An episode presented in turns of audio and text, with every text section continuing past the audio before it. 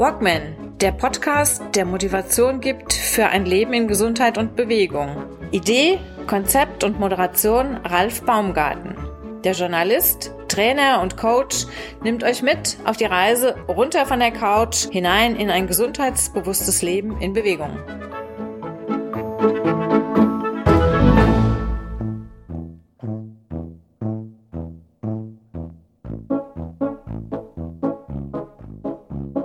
Lebe und das ist das Beste, was ich heute erreichen kann.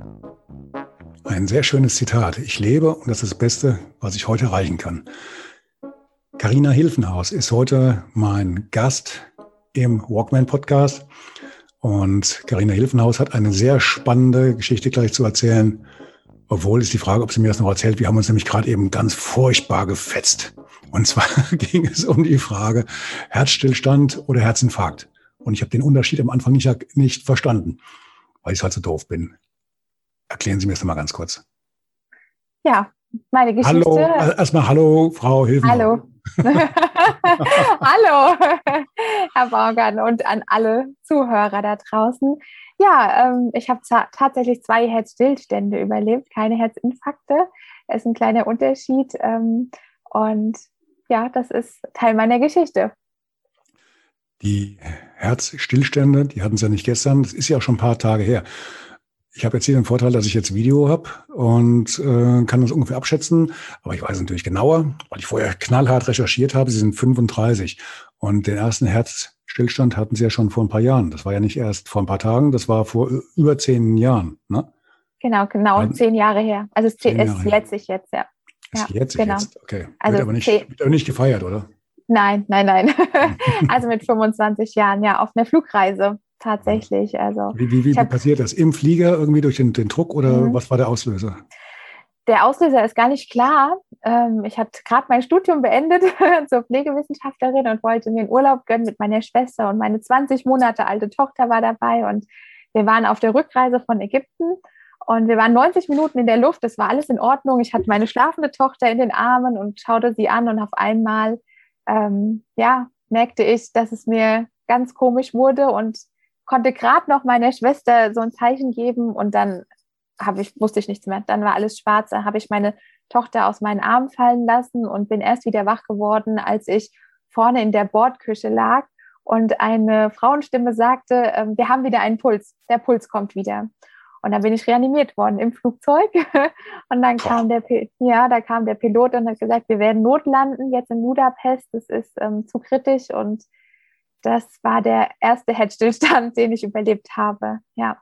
Und dann bin ich nach Budapest ins Krankenhaus gekommen und da ist natürlich Ursachenforschung gemacht worden, aber man hatte keine Diagnose zu dem Zeitpunkt und konnte sich das nicht erklären, warum das passiert ist. Man weiß auch heute nicht, wie lange das gedauert hat. Ich kann, habe auch keine Erinnerung daran. Ich habe nur, ich weiß noch, dass diese ganzen blauen Lichter auf dem Rollfeld zu sehen waren und äh, mit Feuerwehr und äh, Rettungswagen. Und dann habe ich in diesem Krankenhaus gelegen und äh, bin dann zwei Tage später wieder ähm, in ein Flugzeug gesetzt worden. Man muss sich vorstellen, ich hatte keine Schuhe an, ich hatte eine kurze Hose, ich hatte nur einen Top und meine Schwester hat mir noch schnell mein, ähm, ja, mein Ausweis mitgegeben und ich hatte kein Geld, ich hatte nichts. Und dann haben die mich vom Krankenhaus in ein Taxi gesetzt, äh, zum Flughafen gefahren und dann bin ich zu einem Schalter und dann sagte mir die Frau, nein, also heute können Sie nicht mit nach Frankfurt, es ist alles ausgebucht. Und ich Nein. hatte wirklich nichts. Und ich bin dann auf Toilette und habe dann von da Wasser getrunken, weil ich ja auch kein Geld hatte. Also es war wirklich heftig. Ich war gerade 25 Jahre alt und dachte, was ist jetzt passiert? Ich hätte das alles noch gar nicht verarbeitet. Und dann hatte also ich normalerweise, normalerweise sieht man sowas doch abends bei RTL oder so ja. mit einer prominenten Besetzung und das ist ja unglaublich. Das glaubt ja. man gar nicht, dass sowas passieren kann. Ja. Wie, wie ging es dann weiter? Wie kamen Sie dann zurück? ja, ich hatte dann, Gott sei Dank, ähm, war dann die Frau am Schalter sehr gnädig und ähm, hat dann gesagt, okay, wir können das ähm, mit den Kosten in Frankfurt regeln und ähm, hat mich dann ein, ein, in den letzten, den letzten Platz äh, tatsächlich mir zugewiesen und ähm, dann konnte ich mitfliegen und dann habe ich im Flugzeug gesessen, das weiß ich auch noch und habe gesagt, und den Scheiß machst du jetzt nicht nochmal. Und dann ähm, bin ich nach Hause geflogen. Ja, weil ich hatte ja auch Ängste. Ne? Also meine Tochter war 20 Monate alt, was war dort? Und ähm, ich weiß heute, dass meine Schwester aus dem Flugzeug raus, meine Mama, die wollte uns abholen, ähm, eine SMS geschrieben hat damals noch, ähm, sind wegen Carina notgelandet, fliege mit der Kleinen alleine weiter, ähm, schau, ob du in die Sicherheitszone kommst. Und da hab, sagt meine Mama heute, sie wusste nicht, ob ich zu dem Zeitpunkt noch lebe, ja, was da passiert ist. Und das ist natürlich auch ähm, schwer gewesen, da am Flughafen zu stehen und nur noch eine Tochter abzuholen und die Enkeltochter. Ja, und ähm, ja, und dann nach zwei Tagen konnte ich dann tatsächlich wieder in Frankfurt meine Familie in die Arme schließen. Und dann ging es mir sehr schlecht, muss ich sagen. Also zwei Wochen, wo ich wirklich, wo es mir wirklich schlecht ging, wo ich auch ähm, an Infusionen hing. Und ähm, aber die Ursache war bis dahin nicht geklärt, warum das passiert ist. Also bis dahin heißt, mittlerweile ist das halbwegs klar, woher es kam? Genau, also es ist ähm, vier Jahre, vier Jahre Pause lagen dazwischen. Mhm. Ähm, und dann macht man weiter. Also man macht einfach weiter, weil man, wir haben dann geheiratet, mein Mann und ich, wir haben Haus gebaut, ich habe beruflich Fuß gefasst und ähm, das verblasst ein Stück weit. Ja, also man setzt sich nicht mit auseinander, was da passiert ist. Ich bin auch wieder in ein Flugzeug. Also ich hatte auch keine Angst zu fliegen. Und nach vier Jahren ähm, passierte dann tatsächlich ein zweiter Herzstillstand. Ich habe gerade, mein Unternehmen war gerade gegründet und ähm, der, das lief sehr gut und natürlich sehr viel Stress. Ihr, Ihr Unternehmen, ich muss, muss unterbrechen, Ihr Unternehmen, genau. Sie waren an der Börse äh, und waren am... am genau. Nein, ich habe mit, der, mhm, mit einer Geschäftspartnerin habe ich zusammen einen ambulanten Pflegedienst gegründet, weil mhm. wir es... Ähm, ja, weil wir wollten eine, eine tolle Betreuung, eine tolle Pflege anbieten und mhm. haben gesagt, wir machen es ein bisschen anders wie die anderen und der Erfolg gab uns recht schon im ersten Jahr und ähm, wir hatten, haben in vier Jahren, also bis heute hatte das Unternehmen 50 Mitarbeiterinnen und Mitarbeiter. Nein. Also es ist wirklich sehr, sehr schnell gewachsen, auch im ersten Jahr. Und ich habe während der Teamsitzung ähm, da gesessen und habe mitgeschrieben und merkte einfach wieder, wie dieses Gefühl in mir hochkam, das mir sehr bekannt war. Mhm. Und ähm, dann wollte ich noch auf die Terrasse und kam gar nicht mehr dazu, weil ich vorher zusammengebrochen bin. Und äh, dann bin ich wieder wach geworden, dann waren zwei Rettungssanitäter über mir die Gesichter und sagten, also wenn Sie überleben wollen, kommen Sie mit ins Krankenhaus. Dann bin ich in ein Krankenhaus mitgekommen und da gab es wieder keine Diagnose. Da gab es nur, gehen Sie nach Hause, trinken Sie Kaffee, duschen Sie warm und dann bringt es Ihren Kreislauf wieder in Schwung. Nein. Und ja, es war. Ähm, mit, mit, mit, der Vorgeschichte? Ja, mit der Vorgeschichte. Sie sagen jetzt nicht, und, welches Krankenhaus das war. Nein, ich sage nicht, welches Krankenhaus es war. Wahrscheinlich war es dasselbe Krankenhaus, das auch damals meinen Herzinfarkt nicht erkannt hat das kann ich nicht beurteilen. Aber ähm, also auf jeden Fall mache ich einen großen okay. Bogen mittlerweile um dieses mhm. Krankenhaus, weil ähm, es war furchtbar. Also es war einfach nur ähm, ja schlimm. Und dann ähm, sind diese Ohnmachtsanfälle immer wieder passiert und meine Hausärztin war eigentlich diejenige, die dann ähm, gesagt hat, und jetzt äh, ist Feierabend, ja, mit Langzeit-EKG und ähm, Langzeit-Blutdruckgerät und wo kommt's her? Wir gucken. Und dann hat sie auf einmal bei einer Untersuchung also es hat so eine Woche gedauert, wo ich dann jeden Tag dort war und bei der Untersuchung meinen Hals abgetastet. Und da ist ihr aufgefallen, dass wenn sie auf die rechte Halsschlagader gedrückt hat, dass sich dann diese dass dann dieses Kribbeln anfing und dass dann der Blutdruck nach unten ging. Und das deutete darauf hin, dass ähm, was mit der rechten Halsschlagader nicht in Ordnung war. Und dann kam ich notfallmäßig ähm, in ein anderes Klinikum und dort hat man mich dann links gemacht. Und dann haben die Ärzte dort auch gesagt, wir entlassen sie nicht, bevor wir nicht ähm, wissen, was mit ihnen los ist. Und ähm, ja, und dann war es, haben sie wirklich alles ausgeschlossen schon. Und so eine letzte Untersuchung, die gemacht werden sollte, ist so eine genannte Kipptischuntersuchung, wo man dann in verschiedene Positionen gelegt wird, ähm, wo man dann einfach sieht, wie verhält sich der Blutdruck in verschiedenen Lagen, senkrecht, waagrecht und so weiter. Und dazu war es notwendig, dass mir ähm, ein Röhrchen unter die Haut gelegt wurde, um dass man den Blutdruck intraarteriell, also in der, in der ähm, Arterie mess messen kann. Und bei dieser, bei dieser Vorbereitung der Untersuchung ist der zweite Herzstillstand passiert.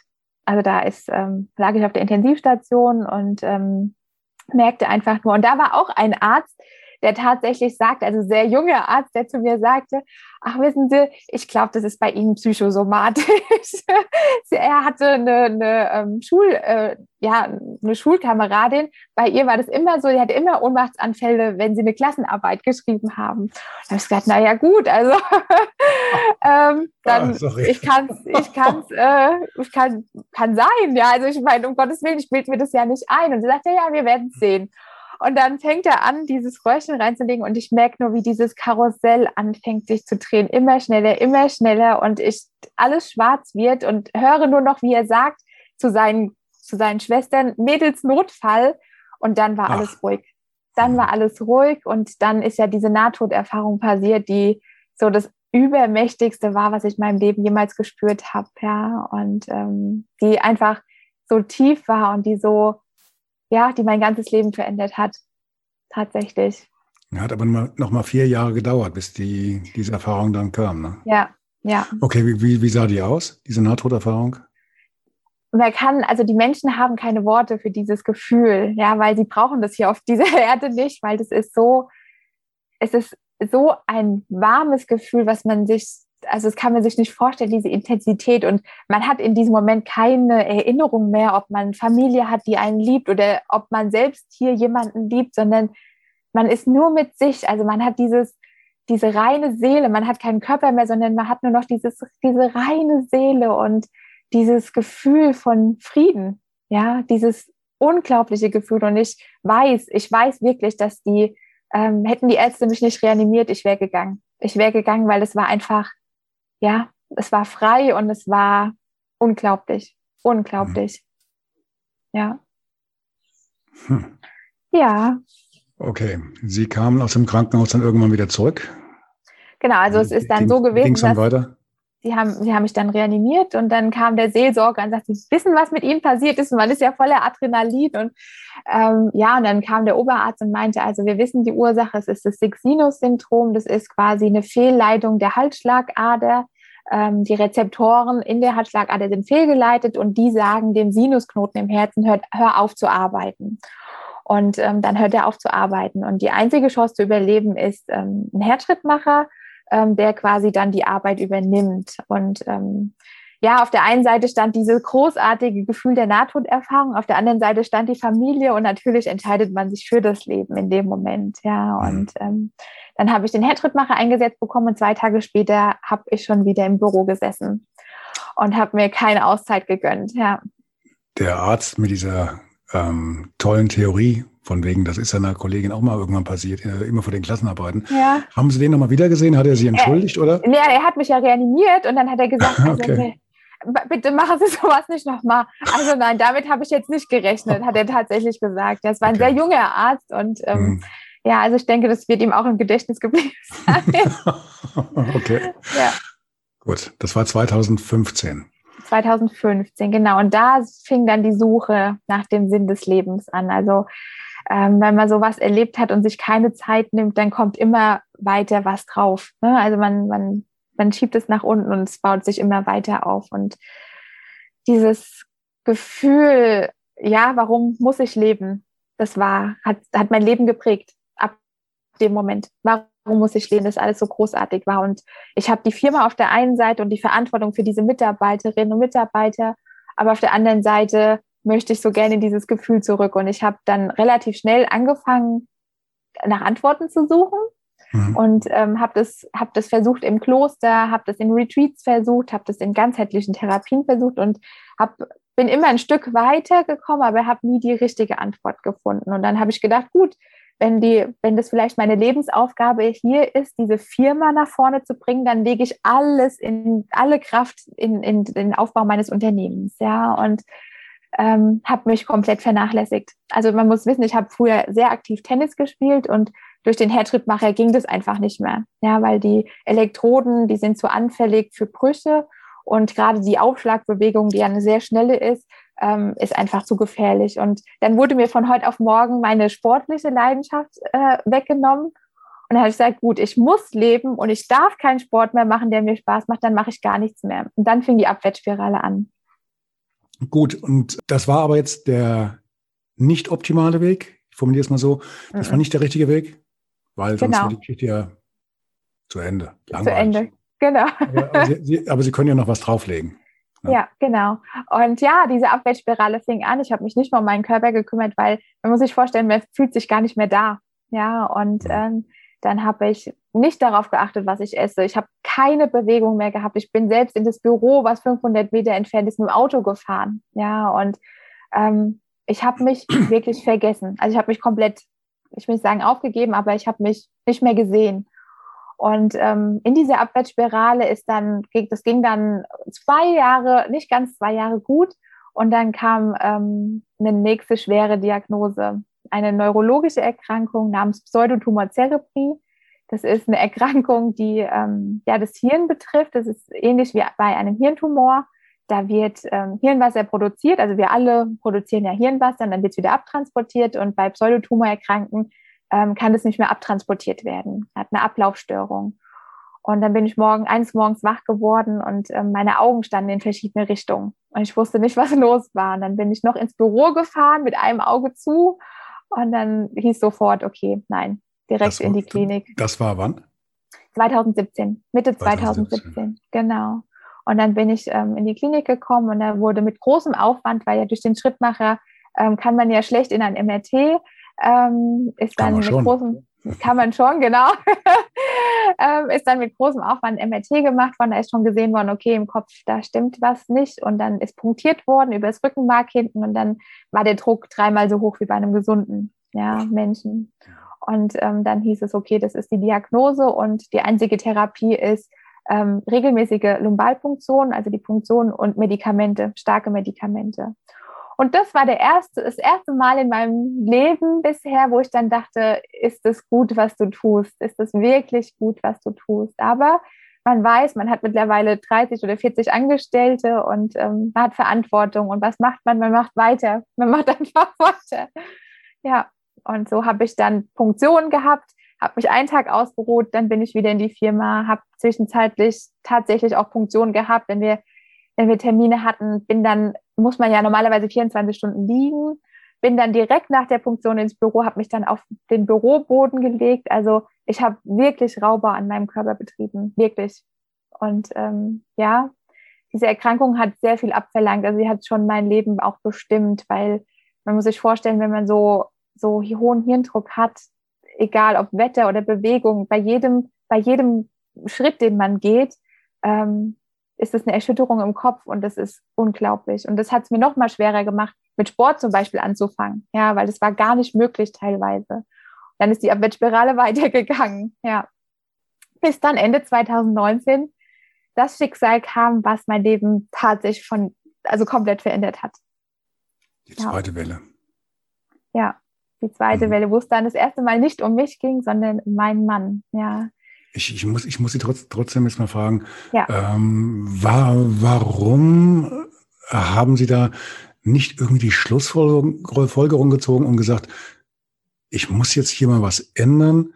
Irgendwie, da muss es ja eine Ursache dafür geben, dass mein Körper permanent sagt, äh, er sagt ja nichts, er hebt einfach diskussionsfrei die rote Karte hoch und falsche Schlussfolgerung? Oder einfach jetzt erst mhm. recht? Was, was, was spielt da in so einem Augenblick mit? Ja, das ist eine gute Frage, weil ich weiß, diese Stopp, die roten Stopp, also die roten Ampeln, ja, mhm. die habe ich, die habe ich rigoros überfahren, rigoros. Und es war also so ein Stück. Bewusst, bewusst überfahren nach dem Motto, ich kriege das mhm. hin, ich bin eine starke Frau, oder? Genau, genau. Also schon so, dass keine Krankheit wird mich unterbringen und oder unterkriegen und jetzt erst recht schon auch ein mhm. Stück weit, ja. Aber auch diese Hilflosigkeit zu sagen, wie soll es denn anders gehen, ja. Mhm. Dieses, diese, also diese Verantwortung und dieser Druck. Sie müssen sich vorstellen, wir haben bei Null angefangen mit dieser Firma und innerhalb von mhm. vier Jahren ist da ein Riesenunternehmen draus gewachsen und ähm, man hat immer gedacht, keiner kann das so gut wie, ein, wie man selbst, ja und ähm, von daher, das hat ein Riesendruck war das und äh, parallel ist man ja noch Mutter und Ehefrau und ähm, ja und ist auf der Suche immer noch nach dem Sinn des Lebens, ja und es ist einfach ich glaube, hätte ich mich ähm, geöffnet in dem Moment, also hätte ich nicht nur funktioniert, sondern hätte, dann wäre ich zusammengebrochen. Dann wäre ich viel früher zusammengebrochen. Und ähm, ich glaube, diese Stärke, die wollte ich aufrechterhalten. Mhm. Ja. Ja. Mhm. Gut, aber dann kam das nächste Kapitel. Genau. Bevor es ja, ruhig wird, ne?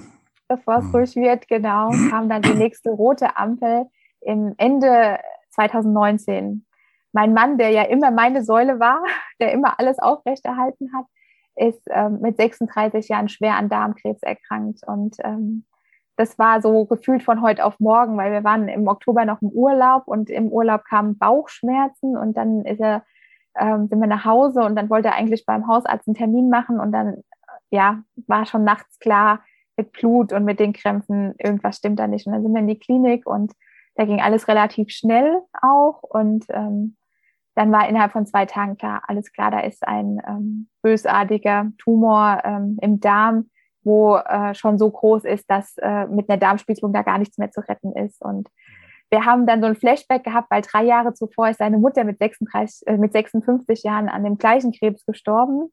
Und dann denkt man natürlich, okay, das wird, wir gehen jetzt den gleichen Weg. Und es war ja gar nicht klar, inwieweit, wie ausgeprägt der ist, der Krebs. Und dann fing die Zeit des reinen Funktionierens an. Also da habe ich mich nochmal zurückgesetzt, weil ähm, ich musste ja alles aufrechterhalten. Also viermal jeden Tag ins Krankenhaus, Tochter. Und ähm, ja, ich habe funktioniert und das war ein schwerer Weg, weil ähm, man muss sich vorstellen, mein Mann ist 1,90 groß und hat zum Schluss noch 60 Kilo gehabt, überall aufgelegen. Nein. Parenterale Ernährung. Die erste OP ähm, ist ganz gut verlaufen. Man musste 31 Lymphknoten entfernen. Also man hat so bis zur Bauchspeicheldrüse musste man operieren und ähm, in, in dem Moment fühlt man sich so klein und so jung und hat gedacht, ich bin noch gar nicht bereit für dieses Schicksal, ja, mit meinen gerade mal 34 Jahren. Und ähm, ja, und dann ähm, eines Sonntags, wo wir dachten, er ist auf dem Weg der Besserung, riefen die Ärzte an ähm, und sagten, ihr Mann ist jetzt auf dem Weg in den OP, wir müssen notoperieren und wir wissen nicht, ob er es überlebt. Und ich kann nicht sagen, wie ich in dieses Krankenhaus gekommen bin, aber ich weiß, dass diese Stunden, das hat sich angefühlt wie Tage. Und es ist dunkel geworden und ich bin dann raus und habe in diesen Nachthimmel geguckt und in dem Moment war klar, ich mache den Deal meines Lebens. Ja, ich habe vor dem Tod ja sowieso keine Angst mehr gehabt, meinen eigenen, aber vor, vor dem Leben. Da ist mir mal bewusst geworden, wie viel Angst ich vor diesem Leben hatte. Und ich habe in den Himmel geguckt und habe gesagt, Universum, du kannst alles von mir haben, alles. Haus, Boot, Firma, nimm mir alles, aber lass mir das Leben von meinem Mann. Ich hätte alles unterschrieben, wirklich, blanko. Ich hätte das sofort unterschrieben. Und ähm, ja, dann kam irgendwann der lösende Anruf aus dem OP, dass er es geschafft hat. Er ist sehr schwach, aber er wird, die nächsten Tage wird es zeigen, ob er es schafft. Und mhm. ähm, er hat es wirklich geschafft, ja.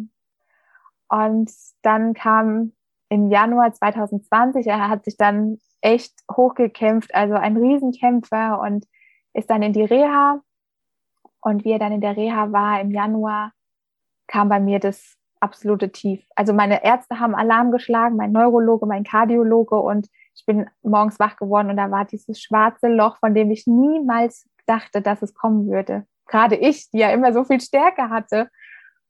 Und dann habe ich überlegt, was machst du? Du hast zwei Möglichkeiten. Entweder nimmst du alle Tabletten, die du hast, und dann ist es einfach zu Ende, diese Schwere dieses Lebens, und du weißt ja, was danach kommt, oder du stehst nochmal auf.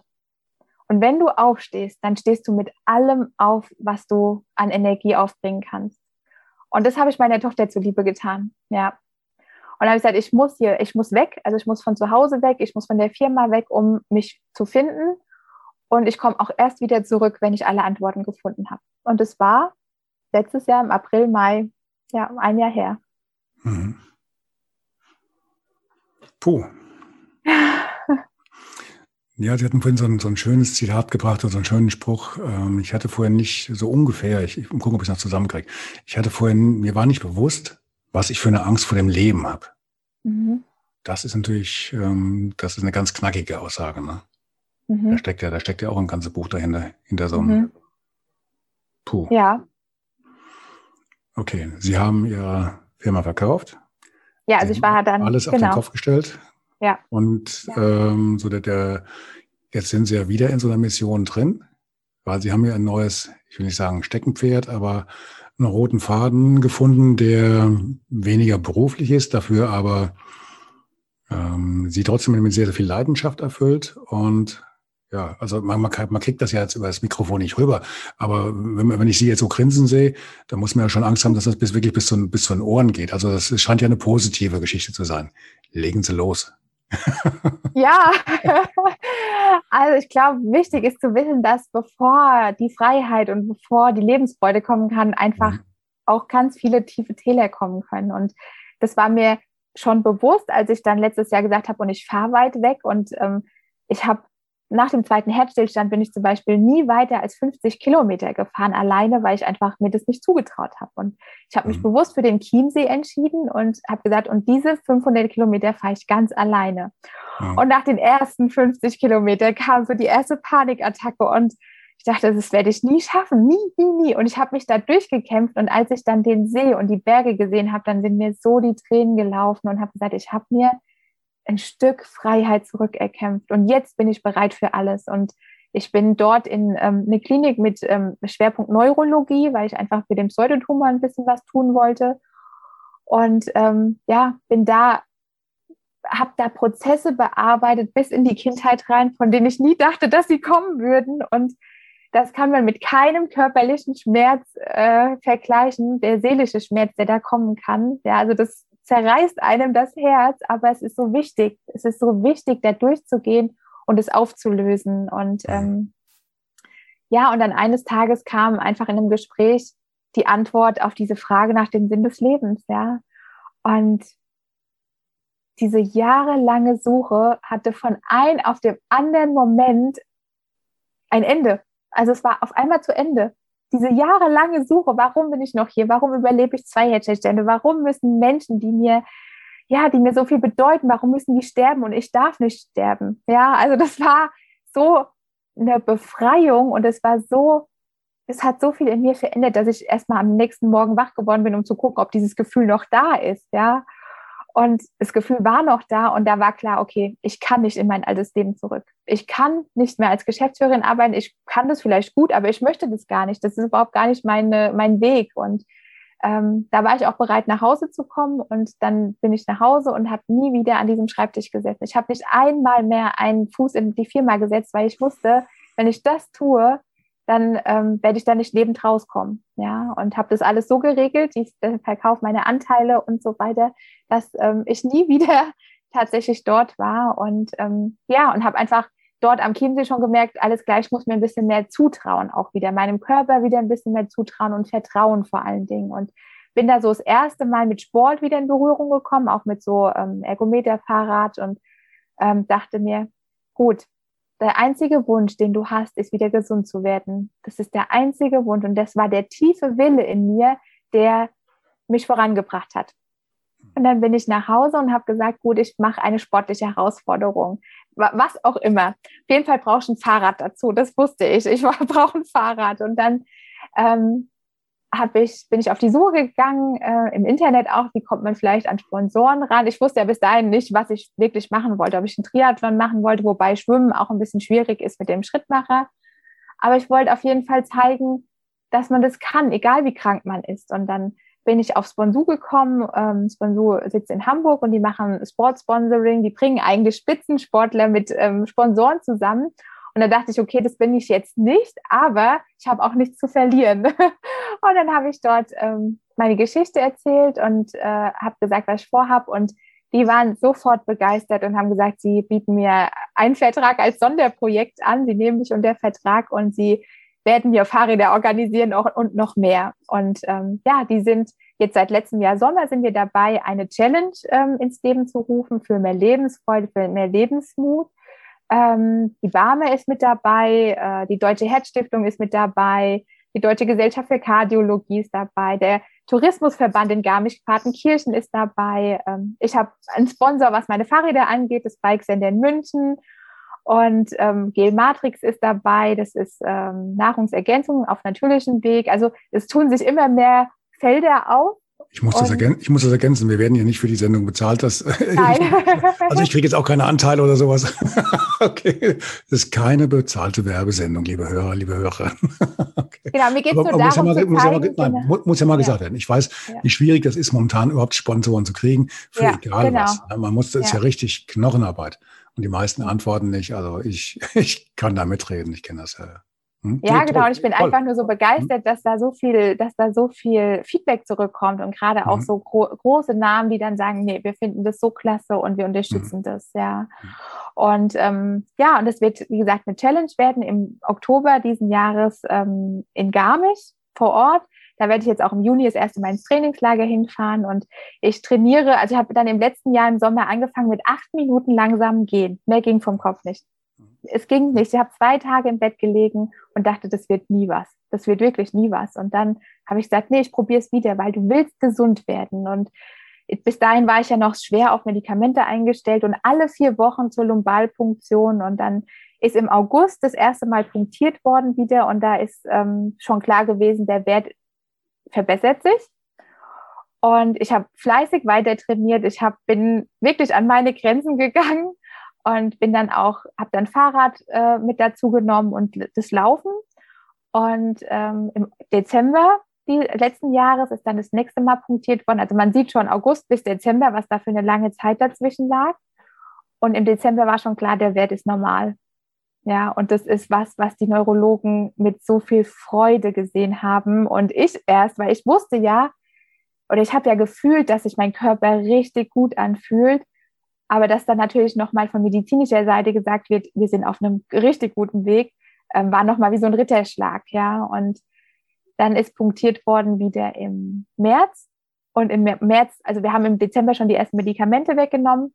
Und im März war der Druck noch besser als im Dezember sodass wir alle Medikamente abgesetzt haben und die Neurologen gesagt haben, wissen Sie, Frau Hilfenhaus, könnten wir Ihren Weg rezeptieren, hätten wir 50 Prozent weniger Betroffene. Und das ist, ja, das ist so mhm. unglaublich und das zeigt einfach, dass man alles selbst in der Hand hat, ein Stück weit, ja. Also diese Erkrankung zählt als chronische Erkrankung und dadurch, dass sie so selten im Moment noch ist, wobei sie auf dem Vormarsch ist in unserer Gesellschaft und es jeden treffen kann, sind immer die Diagn oder die, die Prognosen sind immer, wir wissen nicht, wir müssen punktieren, sie müssen lebenslang auf Medikamente eingestellt sein. Und ähm, ich bin jetzt das erste Beispiel tatsächlich deutschlandweit wohl, ähm, wo man sieht, nein, es geht mit verschiedenen, also mit dem Druck, erstmal den Druck sich zu nehmen in den Lebensbereichen, seinem Kör Körper wieder zu vertrauen, mit Bewegung anzufangen, mit Ernährung anzufangen und ähm, sich vielleicht auch, das habe ich im letzten Jahr auch gemacht. Also ich habe ja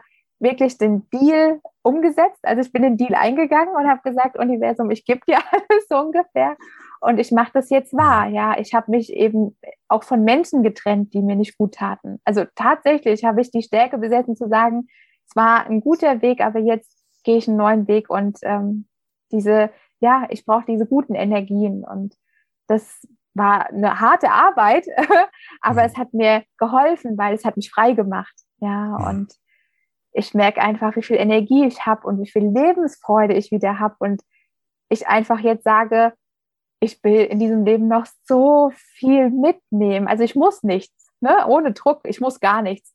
Ich muss mir nichts mehr beweisen, weil ich habe die, die Pflicht habe ich so gut wie erledigt, Haus gebaut, Firma gegründet. Aber alles, was jetzt kommt, ist so die. Kür. Und ähm, ja, ich freue mich einfach auf jeden neuen Tag. Und wenn es aber morgen so weit wäre bei mir, wäre das auch vollkommen in Ordnung. Also ich bin total im Reinen mit mir und das ist, glaube ich, wichtig für ein glückliches Leben, ja. Bei der Auflistung der Sponsoren habe ich jetzt keine Pharmafirma gehört. Nee, Pharmafirma ist keine dabei. Wahrscheinlich sind die, Wahrscheinlich sind die auch nicht so gut auf sie zu sprechen, weil sie zeigen ja mit, mit gutem Willen und ein bisschen Hirn und äh, Umstellung hier, Umstellung da, einfach ja eigentlich mit, mit, mit Dingen, die mit Gedanken, mit Entwicklungen, die man sich selbst ja ähm, vornehmen kann oder die man umsetzen kann, wenn man einfach dann in den Spiegel guckt und mal wirklich in Ruhe mal Bilanz zieht. Ne? Warum geht's ja. mir jetzt so und warum habe ich diese Krankheit? Warum kriege ich permanent so lange die rote Karte gezeigt, bis vielleicht irgendwann die Karte größer ist als der, der Wille, ähm, zurückzukommen? Das ja. haben Sie ja auch geschildert. Ne? Die Versuchung ja. war da. Ne? Ja, natürlich. Die, also, diese Wärme anzunehmen und äh, boah. Ja. Ja, und es ist auch, also ich glaube auch, dass ähm, uns das halt so einfach fällt, in unserem alten Trott zu bleiben, als den Mut zu bequem. haben, neu, ja, ja die, die, ähm, die Gewohnheit, ja. Genau. genau. Mhm. Und ähm, ich wusste auch nicht im letzten Jahr, was kommt. Ne? Also ich mhm. verkaufe jeder, ich meine, es ist nicht so gewesen, dass ich nur Leute um mich herum hatte, die das toll fanden, sondern ähm, es waren auch welche, die sagen, was, es ist Corona und jeder verliert seinen Job so ungefähr und du, du lässt eine gut laufende Firma zurück und weißt gar nicht, was für dich kommt. Aber diese Entscheidung saß so tief in meinem Bauch, dass ich einfach gesagt habe, ich, und wenn ich beim Rewe an der Kasse sitze von mir aus oder bei Aldi, dann ist es auch in Ordnung, ja, weil ich einfach weiß, ich kann diesen alten Weg nicht mehr laufen, ja, und ähm, natürlich gab es bei mir auch diese Zweifel, also nicht die Zweifel, ich habe niemals diese Entscheidung bereut, sondern einfach zu denken, okay, was wird denn kommen? Ja, aber ich bin jetzt ein Jahr weiter und sehe, es geht immer weiter. Ja, und wie gut es weitergegangen ist. Also das, was ich jetzt habe, ähm, habe hab ich mir im, im Traum nicht vorstellen können, so tolle Partner an meiner Seite zu haben, gerade ein Riesen-Event aufzubauen in Garmisch, ja, ein mhm. Buch zu schreiben, also ähm, eine Coaching-Ausbildung zu machen. Das sind alles Dinge, die ich nicht gemacht hätte, wenn ich weiter diesen alten Trott gelaufen wäre. Das Buch erscheint, das hat man, glaube ich, noch nicht gesagt, gab zum Jahresende, rechtzeitig vor Weihnachten. Genau. Den Titel ja. haben Sie schon?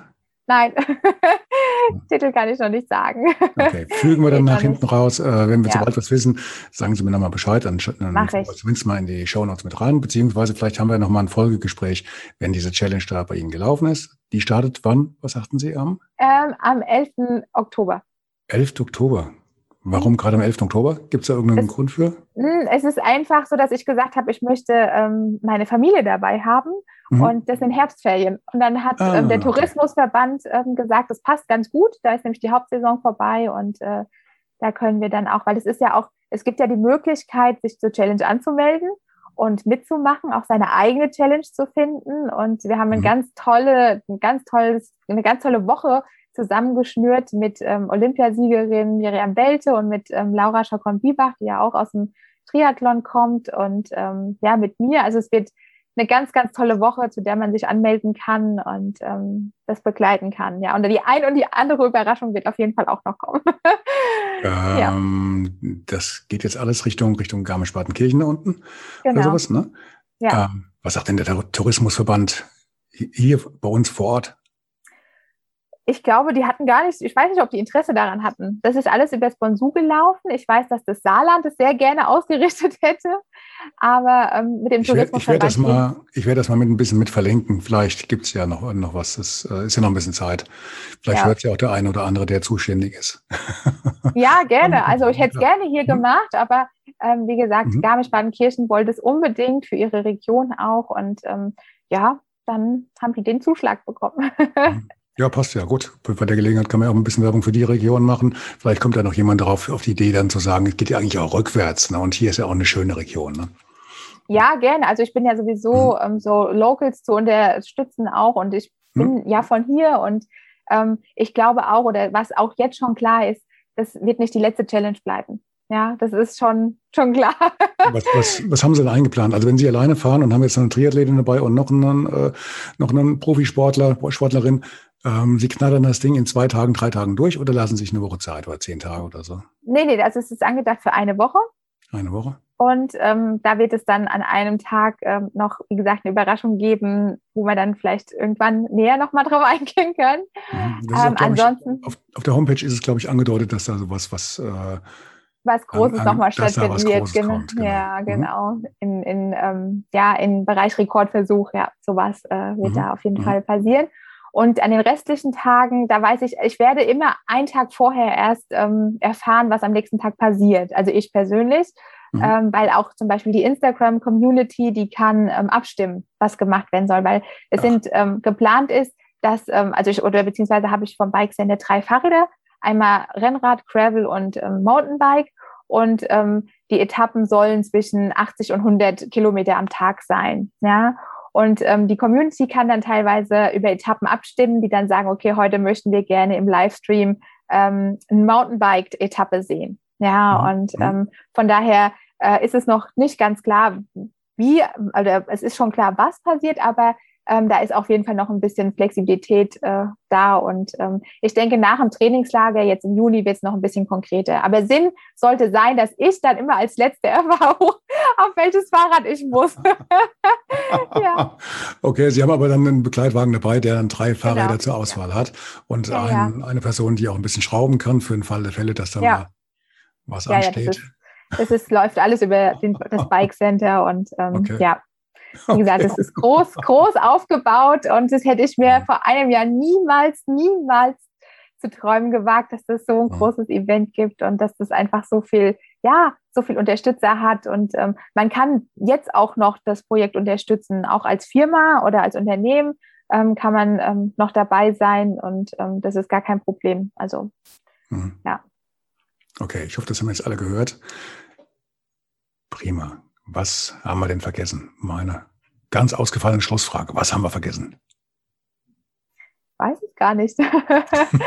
ja, ähm, vielleicht die Zukunftsperspektive. Also was, was ich vorhabe, ne? Oder was, was, ähm, Ja, das ist so verstanden, Sie werden, Sie werden Profisportlerin und machen eine Challenge auf die nächste. Genau, richtig. Nee, also Profisportlerin werde ich bestimmt nicht mehr. Also das ja. dazu ist, glaube ich, auch, also da muss ich auch sagen, ich habe auch gesagt, dass ich ähm, nicht über meine Grenzen gehen werde. Das mhm. ist ganz klar. Also gerade äh, was die Vernunft angeht, mit dem Herzschrittmacher auch und es muss ja auch engmaschig kontrolliert werden. Und mhm. ich mhm. möchte auch sagen, dass nicht jeder muss ähm, so krass irgendwie jetzt mit Sport anfangen. Ich meine, ich habe letztes, ich habe vor einem Dreivierteljahr angefangen und heute laufe ich die zehn Kilometer, ne, oder jogge die mhm. und fahre 80 Kilometer Rad am Stück und das hätte ich mir auch selbst nie zu träumen gewagt und das muss es aber nicht in diesem Ausmaß sein, sondern es muss der kleine Schritt gemacht werden und das mache ich jetzt tatsächlich vermehrt auch bei Betroffenen, also gerade auch ähm, bei Pseudotumor-Betroffenen, die das Einzel Einzelcoaching bei mir buchen, um mit ihnen dort einen individuellen Weg zu finden. Ja, den eigenen Weg zu finden, im eigenen Tempo, ohne Druck und sich alle Lebensbereiche anzuschauen. Und ich denke, da wird es hingehen, dass ich ähm, dort ähm, ja als Speaker, Coach weitermache und ähm, hatte gerade gestern Morgen ähm, bezüglich Filmaufnahmen hat mich dann die Redakteurin gefragt, wieso sind Sie Motivationscoach? Sag ich, nein, ja, in gewisser Weise schon noch nicht so, wie ich es mir vorstelle, aber ja, also ich bin gerade dabei, man sagt sie, ja, ich fühle mich richtig motiviert jetzt, hat sie gesagt. Und ähm, ja, das ist schön, weil ich glaube, ich bin, ich habe wirklich bei Null angefangen. Ja, ich komme mit keiner großen Vorerfahrung und man sieht irgendwie, dass man das doch schaffen kann, egal wie schwer das Schicksal war. Ja gut, ja. Sie, haben, Sie haben ja das ganze Spektrum abgehakt, von wegen, ich knie mich so voll rein, in meinen in meinem Beruf, in mein äh, Business, in meine Firma äh, bis zur Selbstverleugnung und ähm, jetzt sehen sie halt, das andere Ende ist vielleicht besser. Weniger auf der Seite, deutlich weniger, was ganz anderes, es macht mehr Spaß und man tut was für die Gesundheit, man tut was für sich, für die Familie, die mit dranhängt, für alle, ja. die einem wichtig sind, weil bringt ja auch nichts, wenn der Beruf funktioniert, der Laden rollt, äh, läuft und der Rubel rollt und ähm, sie gucken dann oben vom Friedhof aus zu.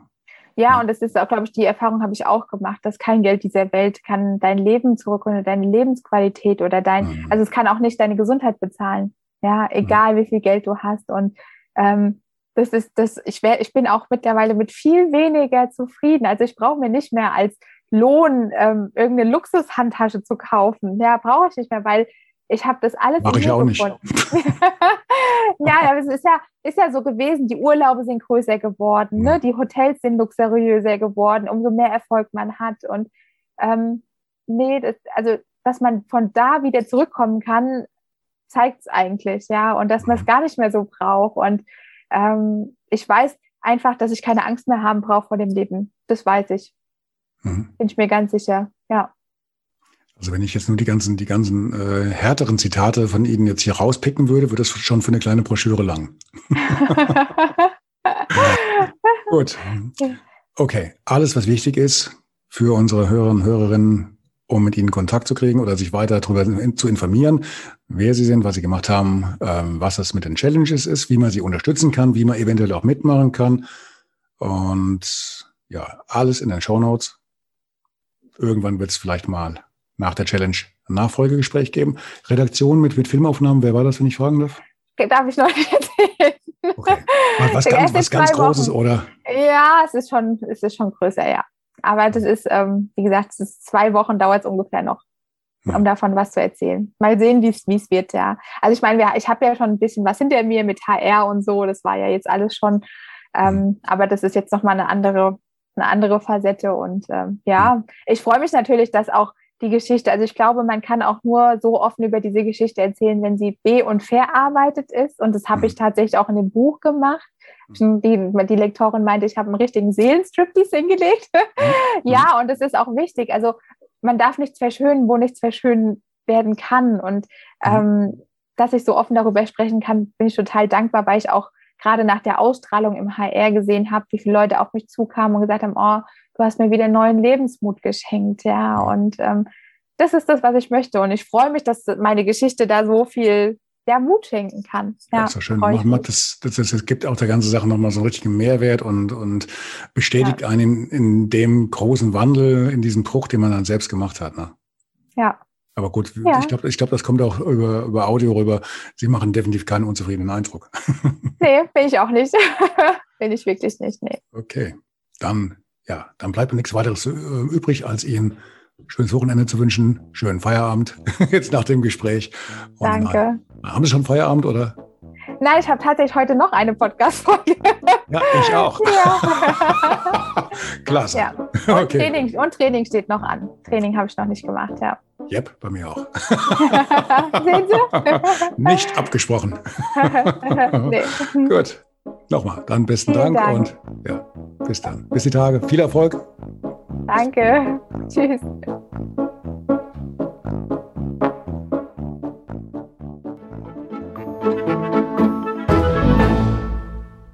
Hi, eine kurze Bitte zum Schluss. Hat dir diese Folge gefallen? Dann abonniere bitte meinen Podcast bei Apple, Spotify oder dem Anbieter deiner Wahl und hinterlasse mir nach Möglichkeit gerne eine 5-Sterne-Bewertung. Du möchtest mir einen Kommentar geben oder mich direkt kontaktieren? Dann tu dies über Facebook Messenger oder per E-Mail. Die Adressen findest du in den Show Notes. Ich danke dir fürs Zuhören. Bleib wach, gesund und aufmerksam. Bis zum nächsten Mal. Dein Ralf.